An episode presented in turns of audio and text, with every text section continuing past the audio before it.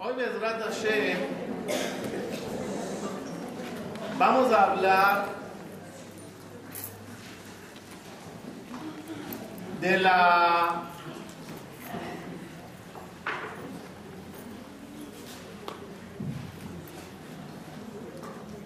de situación, las situaciones nocturnas cuando una persona sueña con ciertas cosas,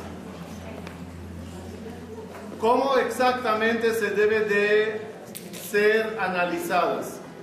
Intentaremos traer ciertas cosas eh, nuevas para enriquecer la información respecto a los sueños. En la Torá, el primer soñador registrado en la Torá que tenemos que cuenta que tiene sueños es no, no Yosef, su papá. Jacob vino, es el primero que la Torá cuenta sobre sus sueños. Pero con, Jacob está ocurriendo algo interesante que no ocurre con otro personaje en la Torá. Jacob vino, por ejemplo, sueña con la escalera.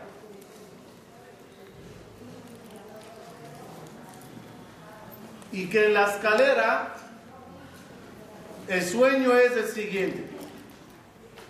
Los pies de la escalera están puestas en la tierra. La cabeza de la escalera está puesta en el cielo. Llegas al cielo. En el inter, ángeles suben y bajan. Y encima de la escalera está Akadosh Baruch, el cual vigila y maneja toda esa situación. Vamos nada más a, a, intentar entender qué significa el sueño, por qué está así el sueño. Profunda, profundamente la explicación es la siguiente. Ustedes, como hablamos, no me acuerdo si lo hablamos una vez, Dios prácticamente creó cuatro mundos. Nada más si pueden cerrar la puerta, por favor. O cerrar las bocas por allá afuera.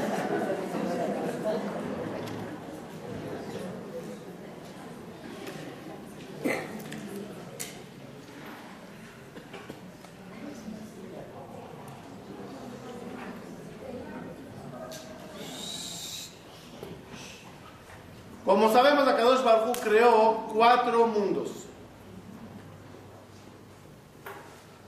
De escala de arriba hacia abajo, ¿cuáles son los cuatro mundos? El primero, el más elevado, se llama Atzilut. Es el mundo de Dios, donde Dios está. El mundo debajo se llama Beria, el mundo de las almas. El mundo más abajo se llama Yetzirah, el mundo de los ángeles. Y este mundo donde estamos nosotros los humanos se llama Asia. Por lo tanto, los cuatro mundos, el de Dios, el de las almas, el de los ángeles y el de nosotros, son, un, son el sistema de la creación divina. De paréntesis, hablamos y dijimos una vez que ese es el motivo que los cuatro mundos equivalen a las cuatro letras del nombre de Dios. Por lo tanto, el primer mundo arriba, ¿qué letra es? Yud. Después el mundo debería sería la letra E, Vav, E. Vamos a entender esas cuatro letras y el significado de ellas, o mejor dicho, la relación de ellas con los mundos. Yud es el mundo de Akadosh Baruch. Si se dan cuenta, en los, dos nom en, en los nombres, en el nombre de Dios, hay dos letras que son iguales. ¿Cuáles son? La Hei aquí y la Hei aquí. ¿Por qué el mundo de las almas y el mundo de los humanos tiene la misma letra? Porque hay una relación entre los dos mundos. Las almas del mundo vería bajan al, a este mundo para vivir como nosotros como seres humanos. Hasta 120 años a todos, cuando terminemos nuestro viaje, regresaremos de vuelta a este mundo. ¿Qué hay entre los dos mundos? Una letra llamada Vav el mundo angelical. ¿Qué es Vav? Vav es la letra que une. La misión de los ángeles, ¿cuál es? Unir, subir y bajar. Subir las plegarias, bajar la abundancia, sube y baja. Ahora entendemos el sueño de Jacob. La escalera, los pies de las escaleras puesta a dónde? Hace alusión al mundo de nosotros. Aquí está la escalera. La cabeza de la escalera, ¿dónde está? En el tercer mundo. Porque entre este mundo y el mundo de las almas hay una conexión. Nosotros somos los que vinimos de allá y nosotros regresaremos allá. ¿Qué hay entre estos dos mundos? Ángeles subiendo y bajando. Cuando tú rezas, los ángeles llevan tu plegaria. Cuando Dios recibió la petición, manda el ángel fulano, mengano, para dar, cuidar, etc. Por eso hay aquí una Bab, la que une los dos mundos. ¿Y qué dice el sueño sobre todo este sistema? Dios está, Nitzab Alab. Dios está por encima de todo el sistema, es el que se encarga de recibir, mandar, escuchar, todo lo hace a Kadosh desde este mundo. ¿Qué significa el sueño de Jacob sin que seamos expertos en interpretar sueños? Literal, con cabeza normal, ¿qué entiendes del sueño cuando ves todo ese sistema y Dios por encima? El mensaje es fácil. Tranquilo, Jacob, te estoy cuidando. Estoy por encima. Recibo los ángeles positivos que generas a través de tus acciones. Te mando ángeles que te cuiden. Estoy contigo. No se necesita mucha interpretación para entender el sueño de Jacob. Sin embargo, como los dije anteriormente, Jacob es el único soñador en la Torá que tiene sueños con interpretación dentro del sueño. Si leemos el sueño en la Torá de Jacob, ¿qué está escrito? Y soñó con la escalera, con los ángeles que y bajan, y cuando termina de escribirte lo que soñó, de repente en el sueño aparece el creador en una voz, digamos, y le dice, Jacob, te voy a cuidar, te voy a proteger. No hay nada nuevo en lo que dijo Dios y lo que enseñó Dios. En lo que enseñó Dios en el sueño era igualito a lo que dijo después. ¿Para qué lo dijo? ¿Por qué no era suficiente con la imagen nocturna? ¿Por qué tenía que venir una interpretación ahí? Esto pasó con Jacob y otra vez con Jacob.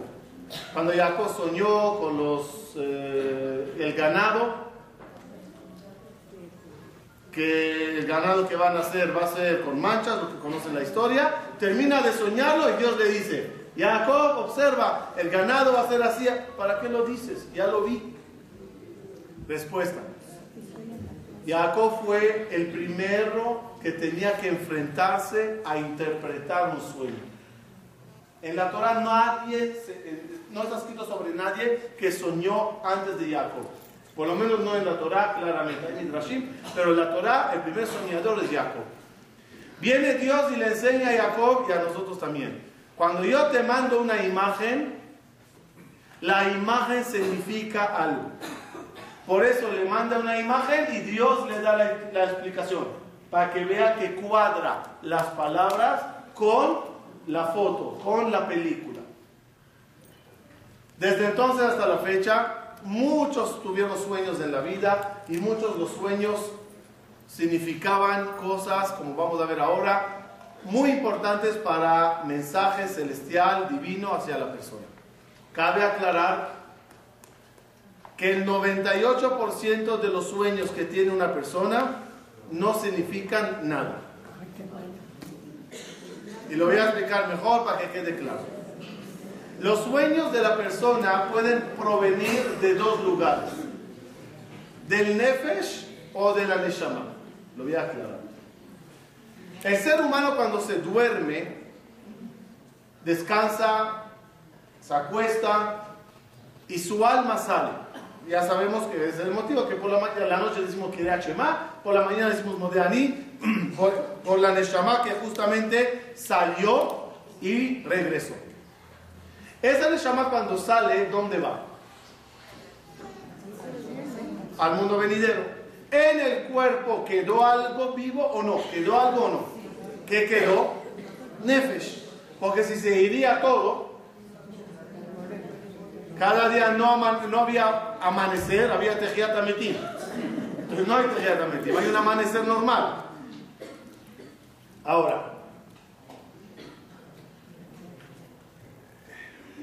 ok, voy a abrir un paréntesis para una introducción pequeña. Creo que lo analizamos hace muchos años de una clase que dimos de sueños. Volveremos a analizarlo. ¿Cuál es el motivo que la persona se tiene que ir a dormir? Lama. Para descansar. ¿Qué está cansado? Que tienes que descansar. El cuerpo. Vamos a analizarlo si es verdad o no. Una persona se levantó por la mañana y no hizo nada. Se sentó en un sofá, una silla cómoda, viendo los pajaritos cantando, no hizo nada. La noche se tiene que ir a dormir o no. ¿De qué está cansado?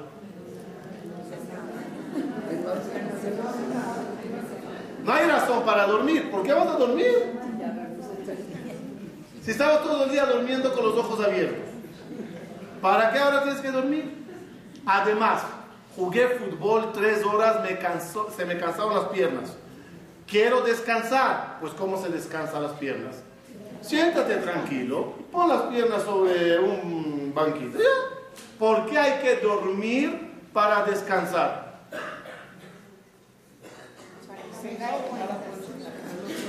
¿Para qué? Si se dan cuenta, el hecho de irse a dormir es una pérdida de tiempo. Yo una vez dije, daría 100 mil dólares al doctor que me quite la necesidad de dormir. Bien, ¿no? Vamos a analizar. Si, si no están de acuerdo, vamos a analizar. Vamos a ver. Una persona normalmente duerme un tercio del día. Un tercio del día. Es así.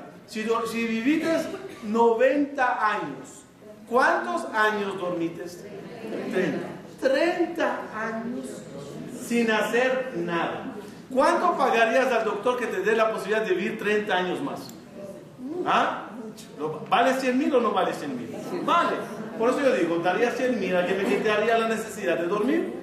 Podía uno estar más vivo, activo, en esas horas que estás como una momia ahí en la cama. ¿Para qué hay que dormir? Para vivir. Para, que descanse el cerebro. Hay personas, perdón, uno por uno. Hay personas que cuando duermen el cerebro no descansa, soñando y soñando y pensando y pesadillas. Igual está trabajando el cerebro para rendir cuentas. Para que la Neshama rinda, rinda, cuentas, lo puede hacer en dos minutos. Es para que descanse. Llegas arriba, rindes cuentas. ¿Y para qué tengo que subir? Que rinda las cuentas y ya. Allá de arriba que escriban. Entonces la respuesta es, como lo manejamos hace tiempo, no hay que descansar al cuerpo, el cuerpo no está cansado, el cuerpo está muy bien. Si, hace, si está cansado, que se siente un ratito y gamarlo. Hay que perder la conciencia durmiendo para que la Neshama se eleve y que se cargue la Neshama, como el ejemplo del celular, de razón, el ejemplo del celular, lo que se carga, lo que se cansa no son los teclados, es la pila, es la batería. Y esa pila que la noche antes de irse a dormir cada uno de nosotros la agarra y la conecta a la fuente de energía para que de allá obtenga energía y se llene la batería. Cada noche la Neshama se cansó, se desgastó, se le terminó la energía, te vas a dormir, la Neshama se conecta al mundo celestial, se carga y al día siguiente tienes batería llena. ¿Qué pasa si la noche no se cargó bien el celular? A mediodía ya se te terminó la pila, tienes que cargarla de vuelta. En este rato que la Neshama está en el mundo venidero cargándose, la carga también incluye, escuchen bien, información. La Neshama rinde cuentas y se la rinde cuentas. Te va a pasar así, va a haber asá, te vas a cuenta con fulano, va a ir para vengano. Todo, el panorama de vida que la espera esa Neshama. La mañana cuando nos levantamos nos olvidamos de las cosas, pero prácticamente ya la Neshama fue informada de todo el panorama. Esa es la explicación más lógica del déjà vu. Porque de repente una persona dice, ¡ay! Lo he vivido esto. Estaba aquí, hablé contigo. A mí pasó una vez un déjà me asusté. Ya sabía lo que me va a preguntar, ya sabía lo que le voy a contestar y cómo va a reaccionar. ¿Qué significa? Significa simplemente que la noche se informó a la Neshama de todos los acontecimientos del día siguiente. Esa información quedó en el alma, se olvidó de la mente, pero cuando se, se, vive, de repente sientes que es algo conocido. No es conocido porque lo, ya lo vivites, porque ya pasó, sino ya me informaron la noche, por eso se me hace conocido. Ahora, ahora, ahora.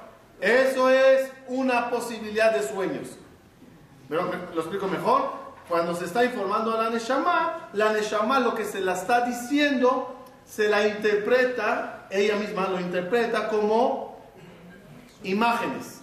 Como imágenes, como explicamos en el libro, que el ejemplo del sordo mudo, ¿no? Un alumno sordo mudo y un profesor sabio. El profesor quiere enseñar al sordo mudo. ¿Cuál es el problema? Que no oye. ¿Qué necesita el profesor para transmitirle al sordo mudo la información? Necesita un intérprete. El intérprete, ¿cuál será su función? Vamos a definir bien la función del intérprete. Escucha palabras, transmite señas. ¿Bien o no? Dios es el profesor, el cuerpo es sordomudo. Entre los dos está la parte de la Neshama. La Neshama escucha de Dios los veredictos y lo transmite al cuerpo a través de señas. Las señas son imágenes. Por eso hay diccionario de, de sordomudos. La señal así se refiere a asa. Esto se refiere así. Así se refiere eso. Es el diccionario que pusieron Jajamín a las cosas que uno sueña. Si soñaste con una llave, significa que la Neshama escuchó Parnasá Toba y te lo transmitió con señal de llave o de tal cosa, tal cosa. Ahora, ahora. Ese es un grupo de sueños. ¿El sueño de dónde proviene? De la Neshama. Otro grupo de sueños son los que provienen del Nefesh. ¿Me explico? Cuando la persona se fue a dormir, dijimos, la Neshama subió. ¿Qué quedó? El Nefesh. El Nefesh está dentro del cuerpo. El cerebro, la mente, el cuerpo viene de un día agitado. Vites cosas, escuchaste cosas, te pensates, leítes, lo que sea. ¿Cómo está la mente? Cargadísima. Hay cosas que te impactaron, hay cosas que ya te olvidaste, pero todo está aquí en la subconsciencia. Muchas veces cuando una persona se va a dormir, en el sueño se desahoga la subconsciencia y empieza a fabricar sueños. Me encuentro con fulano, me asusto de mengano, me encuentro muchas cosas que son producto de la imaginación del día. ¿Quién me la está fabricando y convirtiéndomela en imagen? El Nefesh. permítanme definirlo mejor. La Neshama trae información de arriba hacia mí y el Nefesh se encarga de descargar información de mí hacia afuera. ¿Otra vez? La Neshama me trae información y el Nefesh me saca, me lo expulsa, me desahogo a través de un sueño. Por lo tanto, por lo tanto, ah, perdón, la confusión a dónde está, que al final los dos me fabricaron imágenes. Una de afuera hacia adentro y una de adentro hacia afuera, pero al final ¿qué me quedó? Una película, una imagen, un sueño. Que a los sueños del Nefesh que hay que hacerlos, tirarlos de la basura. No son nada. Los, del Nefesh, eh, los de la Neshama son sueños que hay que recibirlos. me atrevo a decir, sin evaluar el número, pero por decir un número, 98% de los sueños son del Nefesh y 2% es Neshama. ¿Por qué digo esos números? Porque es muy difícil ser una persona que sea apto, digno, de obtener una profecía a través de los sueños. ¿Existe? Sí. ¿Te puede pasar? Sí. Pero lo digo en proporción para que no caiga la mañana cuando uno se levante y ya se está volviendo loco. ¿Cómo se puede saber si el sueño es del Nefesh o de la Neshama? ¿Cómo se puede saber? el primer paso es si es algo que pensé en el día o algo que tenga que ver con algo vivido, escuchado, visto en el día, ya se tira a la basura. Es producto del Nefesh. Yosef Atzadik, por ejemplo, soñó que va a ser virey. ¿Cuál era la discusión? Que va a ser rey, que va a ser alguien importante. ¿Cuál era la discusión entre Yosef y los hermanos? Los hermanos decían que el sueño venía del Nefesh. Y Yosef argumentaba que no, que el sueño vino de la Neshama. Es decir, los hermanos decían, claro, tú todo el día, presumido, te crees, subes de, de, inferioridad, de complejo, eres el chiquito, que todos te hacemos, que todos te pegamos, que todos nos burlamos de ti y no te paras de soñar cuándo será el día que yo seré el grande y ellos se posternarán ante mí y me pedirán sueños, sueños de personas que sufren de un complejo. Yosef argumentaba, no, no estoy pensando en eso, de verdad no es mi mente, es un mensaje divino. Ellos no le creyeron por pensar que es del Nefesh y su papá, que se dio cuenta que si venía de la Neshama, dijo algún día va a parar, va a pasar porque es real. En esa duda, entre los hermanos de Yosef y son las dudas que tiene cada uno cuando se levanta por la mañana. ¿Qué clase de sueño tenía? ¿Del Nefesh o de la Neshama?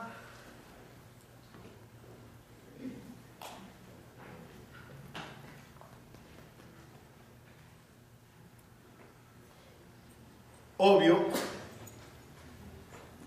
que el peor, ya, yo siempre digo, no hay sueños malos, no existen sueños malos. ¿Por qué no existen sueños malos? Porque son sueños. Pero puede haber sueños de mensaje de la Neshama que sean malos, o no hay. ¿Por la Neshama puede llegar sueños malos o no? ¿Sí? Ok, disculpen que lo llevo a la contraria. Ah, no hay sueños malos de la Neshama. Le voy a explicar por qué. Cada sueño que significa que va a pasar algo malo es bueno. ¿Por qué es bueno? Porque si te avisaron que va a pasar algo malo, es que se puede cancelar. La regla es que cuando tienen que pasar cosas malas y no hay nada que hacer, simplemente pasan sin preaviso. Cuando se te avisa, es que no se te quiere mandar, nada más están esperando que hagas algo para que no pase. Una tefila, una acá, etc. Pero hay un tipo de sueños que son muy, muy malos. No los de la Neshama, ya dijimos, los de la Neshama no son malos. ¿Saben cuáles son malos? Los del Nefesh, lo voy a explicar. Que soñates algo por desahogo. Que dijimos que esos sueños no significan nada.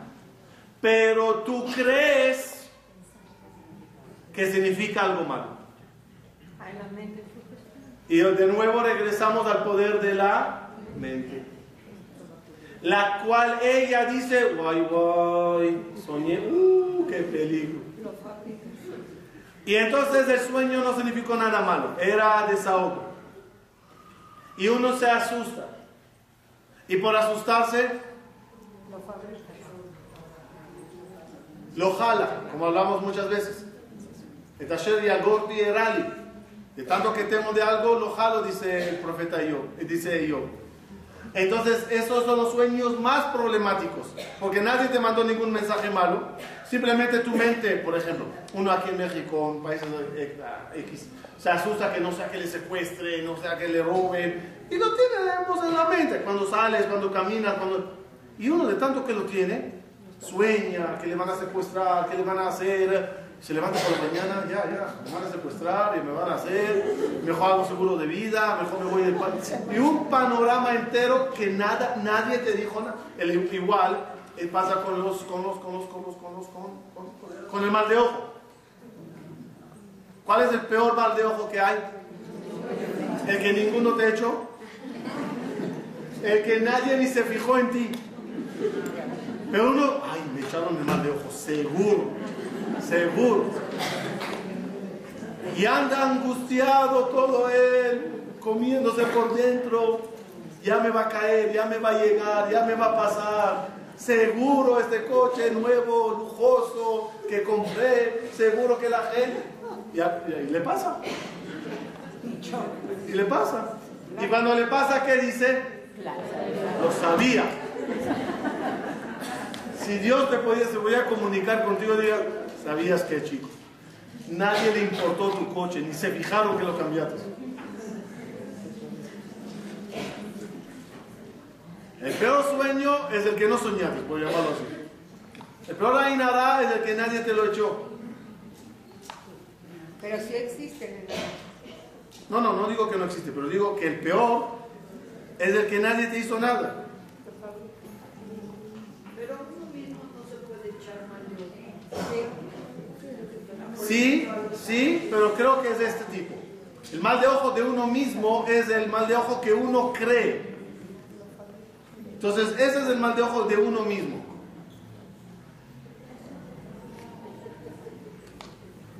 De paréntesis, ya que tocamos el punto del mal de ojo, paréntesis, algo que dijimos en la conferencia.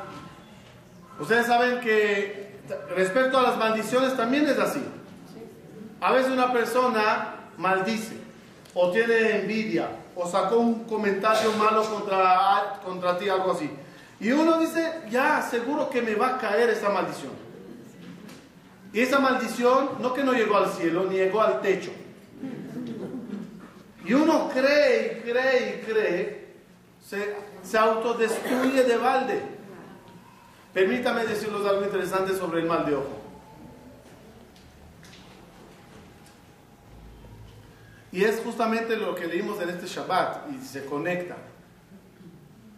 Si es verdad que cuando hablan mucho o se fijan mucho en alguien, esa persona tiene posibilidad de ser afectado por el mal de ojo, que ya voy a explicar cómo se quita todo eso. La Torah cuenta de dos hermanas, una llamada Rachel y la otra llamada Lea. Rachel era la niña guapa, era bella, que todos los que la veían decían, qué guapa eres, qué guapa, qué inteligente, seguro tu mazal está arreglado. Incluso el mejor muchacho en el mercado es Jacob. Tú con Jacob van de la mano. La mejor para el mejor.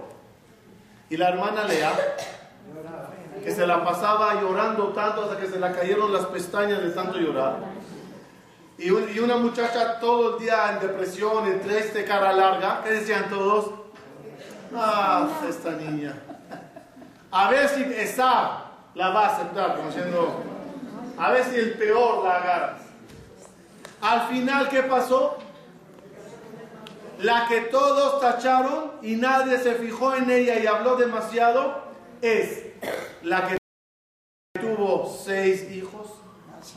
El primero, Rubén, el primogénito. Shimón, de él salieron todos los maestros del pueblo de Israel. Leví, de él salieron todos los Kohanim, los sacerdotes del pueblo de Israel. Yehudá, de él salieron todos los reyes del pueblo de Israel. Isaac, de él salieron todos los Jajamín de Israel. Y Zebulun, de él salieron todos los comerciantes de Israel, los más ricos. ¡Qué familia!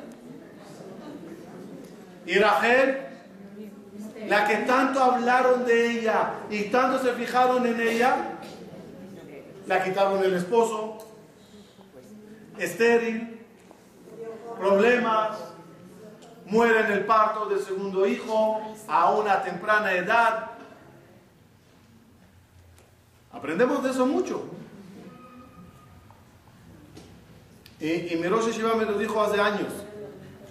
Me decía, observa en todas las yeshivot, los muchachos superdotados, no salió de, de ellos nada, nada.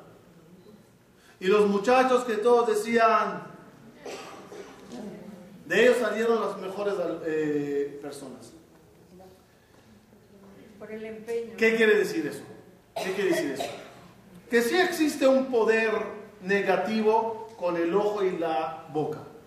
¿Qué debe de hacer uno? ¿Cómo cierras la boca a medio planeta? ¿Cómo cierras los ojos a la gente? ¿Ah? ¿Qué haces? ¿Una boda con las luces apagadas?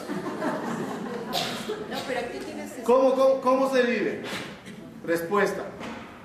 No existe algo que, algo aunque sea malo, que no tende- tendremos nosotros la posibilidad de frenarlo, eliminarlo. No puede ser eso. Tiene que haber una fórmula. ¿Cuál es la fórmula? Lo voy a decir, eh, es una conferencia de por sí muy larga, lo voy a decir rápido, corto y preciso. Los que escucharon bien, los que no, la página estará ahí. Miren. Dice la llamará una persona que teme que le echan mal de ojo que diga, Ana Mizara de Yosef de Loca Bisha, para que no se te rompan los dientes, dilo en español. Yo soy descendiente de Yosef que no le afecta el mal de ojo. Y las preguntas son, uno, ¿quién te dijo que eres descendiente de Yosef? Dos, ¿hay mujeres que son aquí Koanim o Levi? Ustedes no pueden decir esa frase. Son descendientes de Levi. Amolados ya. ¿Ainará seguro? Además, digamos que soy descendiente de Yosef y que es una protección que pasa por los genes. Tres, cuatro. Yosef a Tzadik, ¿le cayó mal de ojo o no le cayó? Sí, sí le cayó mal de ojo. Ahí está que soñó dos veces. Cuando uno sueña algo dos veces, quiere decir que se va a cumplir rápido. Soñó dos veces que va a ser alguien importante. ¿A qué edad lo soñó? Muy bien, 17 años. ¿A qué edad se cumplió el sueño? A los 39. Cuando se posternaron ante él era 39. 22 años tardó el sueño de cumplirse. Lama, dice Jajamín, por el mal de ojo de los hermanos. 11 hermanos, 22 ojos, 22 años tardó el sueño de cumplirse. Ahora, ¿qué? Ah, y después ya no le cayó mal de ojo, eso es verdad. Era virrey 80 años, guapo y todo estaba bien, pero sí le cayó al principio. Entonces, ¿qué quiere decir? Yosef, Yosef, respuesta. ¿O no? No. Una pregunta más. ¿La maldición tiene poder o no? Sí. En la parasha leímos, en el Shabbat último, Jacob dijo, el que robó las estatuas, que muera. Y no sabía que Rachel las robó. Rachel, su esposa, lo robó. ¿Qué pasó a Rachel? Murió. La maldición le cayó. Una generación después, Yosef agarra la copa y la esconde en el bulto de Benjamín. ¿Sí? ¿Se acuerdan? Sí, ¿Vieron la película? sí. Y dice Yehuda, el que tenga la copa en su poder, que muera. No dijo el quien la robó. El que la tiene en su poder. ¿Quién la tenía en su poder? Benjamín. ¿Murió Benjamín o no? ¿Por qué la maldición de Jacob cayó y la de Benjamín no cayó? Respuesta a todo lo que dijimos. ¿Quieres salvarte de mal de ojo o de cualquier maldición? Dios maneja su mundo, la vida de todos nosotros, bajo la clave Midah que neged Midah. Con la misma moneda se paga, para bien o para mal. Por lo tanto, personas que andan escaneando con sus ojos la vida de todos. ¿Qué tiene? ¿Qué cambió? ¿Qué compró? ¿Qué vendió? Y nada más en el saludo entre amigas, nada más en el hola. Ya la escaneó, rayos X, ultrasound, lo que quieran. Ya sabe todo lo que tiene, hasta las piedras en el riñón ya lo está. Todo. Personas que andan viendo qué compró, qué vendió, cómo remodeló, qué hizo. Curiosos, con los ojos, escaneando la vida de los demás. Una persona que abre el ojo de esa forma se convierte él en un blanco de mal de ojo.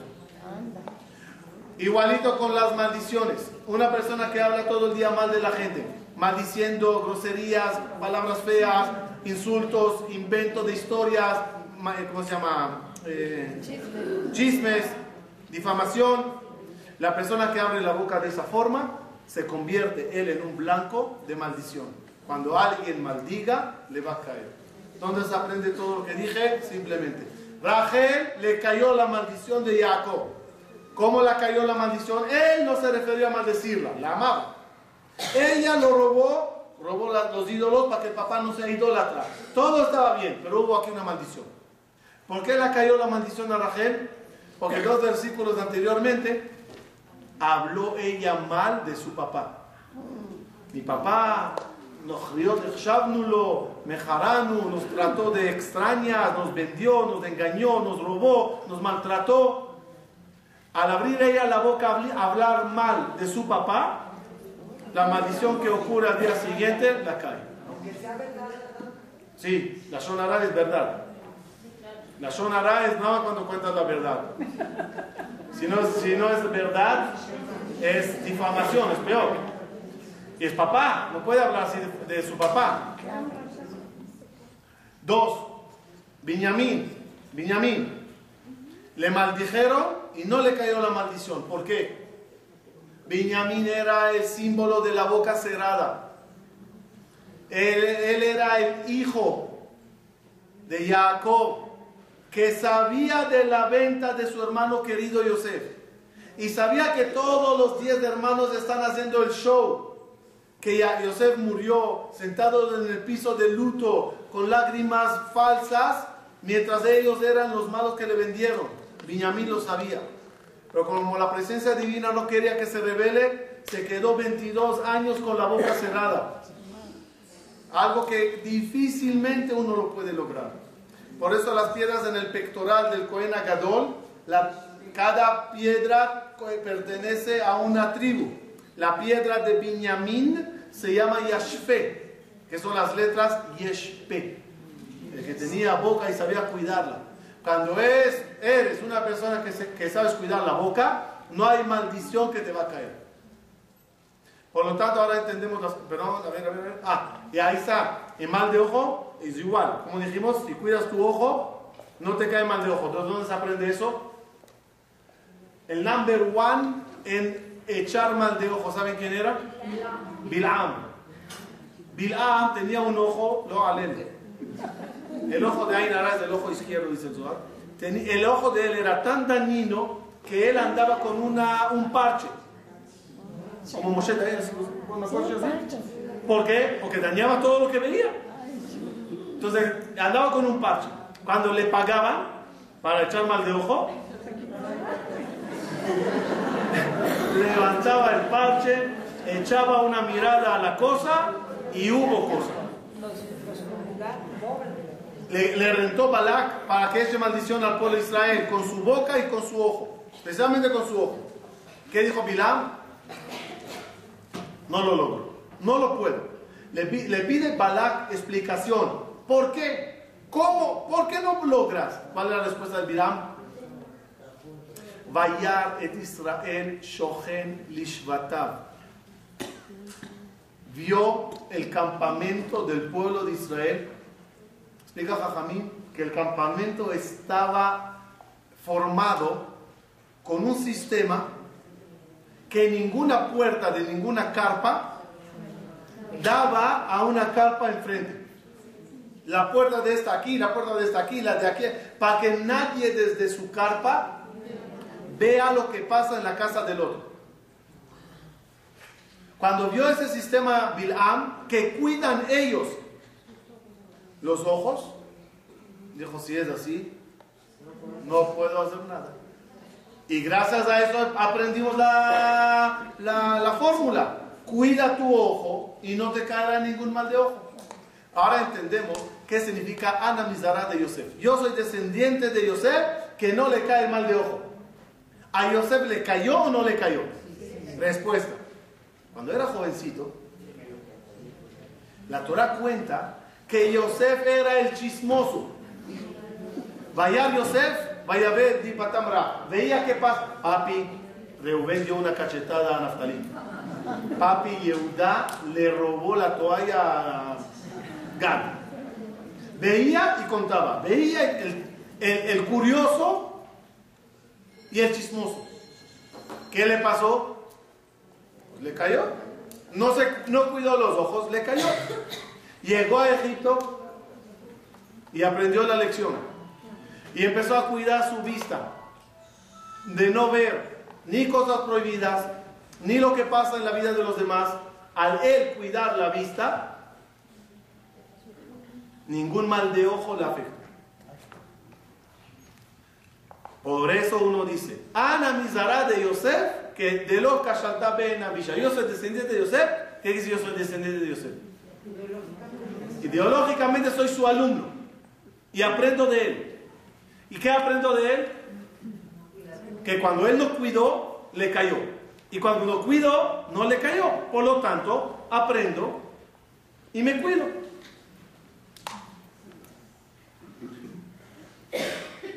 Una de las explicaciones profundas a un dicho de Jajamim, aparece en la Kabbalah, que para que se te quite el mal de ojo, observa la parte izquierda de tu nariz.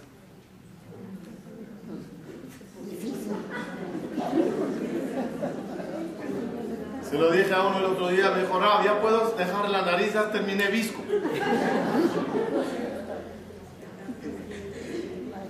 Y como siempre decimos, todo lo que Jajamim dicen, hay que entenderlo. No somos un pueblo de brujos. ¿Qué, qué tiene que ver que veas de la parte izquierda de la nariz? ¿Qué? Uno está echando mal de ojo, yo vi la parte izquierda y ya se arregló. ¿Cómo funciona eso? En base a lo que dijimos, se entiende, y es la explicación de la Kabbalah, en la cara, nosotros tenemos siete, siete partes en el cuerpo. Cada parte corresponde a uno de los siete patriarcas. Mano derecha es Abraham, mano izquierda Isaac, tórax Jacob, pie derecho Moshe, pie izquierdo Aarón, la parte de abajo y Yosef y la parte de los pies o final del grito, la boca es eh, David. En la cara también tenemos esa representación de los siete. Porque tenemos dos ojos, dos oídos, dos fosas nasales y una boca. Entonces vamos a hacer el orden. Abraham, Isaac, Jacob, Moshe, Aarón, Yosef y David. Así que cuando te dicen, segura para salvarte del mal de ojo, observa el lado izquierdo de la nariz, es en otras palabras, observa a Yosef. Observa la vida de Yosef. Obsérvalo, analízalo, entiéndelo. Y mira cómo se cuidó y se salvó. Y cómo no se cuidó y, sufrió. Así que la hamza que significa para, stop, ¿no? cuando uno maneja en un país normal que hay letreros, eh, la hamza que significa stop, freno, para. La gente equivocadamente dice stop a fulano. Stop no es para él, esto es para uno. Para tu deber, para tu de hablar. Y automáticamente todo se va a arreglar.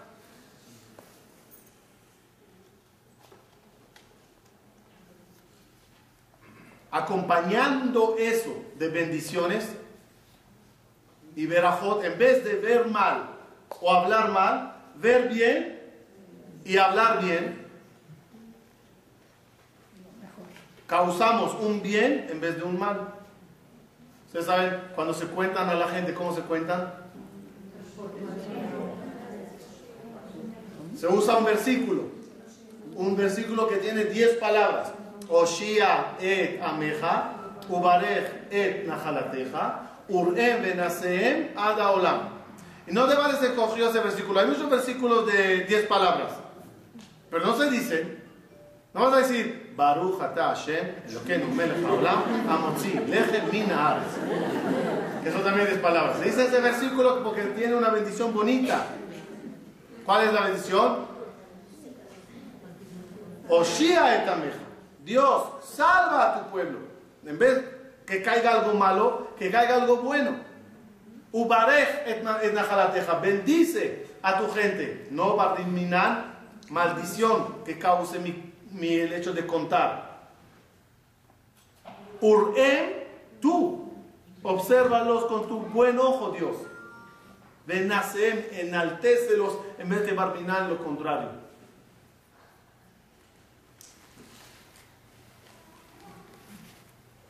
Cuentan que había un shamash peleado con el público. El público no le podía ver al shamash, el shamash no podía ver al público. Todos los días estaban peleando y llegó uno y dice a Shamash, Shamash, ¿ya hay minyan para decir minja? Dijo Shamash, un minuto, déjame contarlos. Dam, Sefardea, Akinim, Arot. Conclusión, conclusión, conclusión. Una persona siempre tiene que cuidar su mente. Pensar positivamente como siempre hablamos. No temer de sueños fabricados y no temer de mal de ojos o maldiciones que nadie te los echó. Ser persona alegre, optimista, cuidándose uno mismo. Porque a los tzadikim, escúcheme en el término, a los tzadikim no los pasa nada. ¿Quién es el tzadik? Yo le voy a decir quién es el tzadik. En el orden alfabético se dicen las letras, ayúdenme, Yud, Haf, Lamed, Mem, Nun, Samech, Ain, Pei, Tzadik. ¿Qué significa ese- este grupo de letras? Samech, ¿cómo se escribe Samech? Cerrado. Por eso Sagur, Sagur se escribe con Samech. Samech es cerrar, Lisgor, Sagur. El que cierra, ¿qué? Samech, Ain, Pe, Tzadik. El que sabe cerrar el ojo, cerrar la boca, esa persona es un tzadik. Y a los tzadikim no los pasa nada malo. Ese es el motivo que el ojo y la lengua están constantemente lavándose.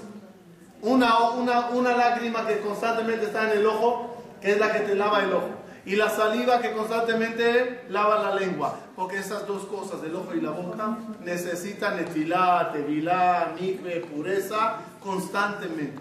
Ver bien, hablar bien y ser personas de llenar a los demás de bendición llenarse uno de motivación y seguridad que a Kadosh Baruj te quiere y no te va a mandar nada malo. Nada más cuídate, cuida tu persona, cuida tu mente, tu ojo y tu boca y Hashem seguirá protegiéndote y causándote nada más cosas positivas. Una, pregunta y hago un anuncio.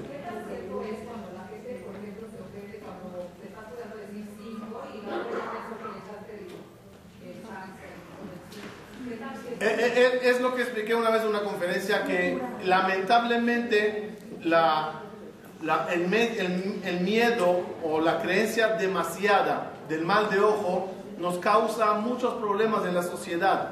Ves a un niño guapo y ya no sabes qué decir. Si le ignoras, ¡ay qué gente! Y si le dices, ¡wow, qué guapo! Y justo se cae, ya no te le traen más a la casa. Y es una situación muy incómoda. Aquí, aquí, aquí en México, con todo respeto, no sé por qué, pero tienen ese tema del Hamza y 5 demasiado tan fuerte que a cada rato. El Hanna no, no. Ese, ese, ese. Bin Laden, eh, Bin Laden, algo así. A cada lado, Bin Laden, Bin Laden, Bin Laden.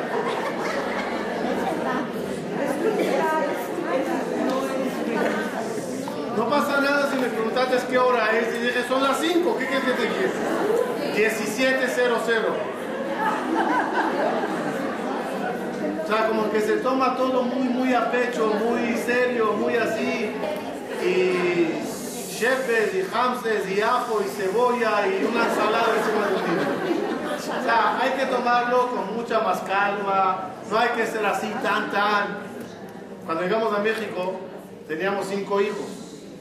O sea, mi esposa me dice, ya no sé qué hacer. La gente me pregunta ¿qué, cuántos hijos tienes. Yo digo cinco. Y la gente lo toma como me está echando la... Entonces después empezó a decir, mira, son tres niños y dos niñas. ¿No? Y la gente tenía que sacar una calculadora para... Se la dije ya a Sari, ¿sabes qué? Vamos a traer uno más, que sean seis. No hay, no, hay, no, hay, no hay que ser tan, tan obsesionado por las cosas. La sociedad tiene que ser más libre, más tranquila, menos, porque otra vez, por tanto preocuparse, uno lo, lo jala. Termino, termino. Termino, ya no me acordé de lo que conté, que había una pareja, llegaron al jajá, le dice, Rab, queremos divorciarnos y no podemos. Dijo Rab, ¿cuál es el problema? Está de moda. Dice, no, tenemos cinco hijos. Yo me quiero llevar tres y que ella se lleve dos. Bien, pero ella quiere llevarse dos y que yo me, ella quiere llevarse tres y que yo me lleve dos. Y como no llegamos a un arreglo, no podemos divorciarnos. Viene el rabio y dice, los tengo una buena idea. ¿Por qué no viven un año más? Traen uno más. Van a ser seis tres y tres. Dice el marido Rab, qué jojma, qué inteligencia. No pensamos en eso, la verdad. El Rab se encuentra con ellos al año, al año después, le dice, no, ya procedemos al divorcio. Dice Rabino, anda tú y tus consejos, no sirven para nada. Dice, ¿por qué? Nacieron gemelos, Rab. Ya se lo de salud y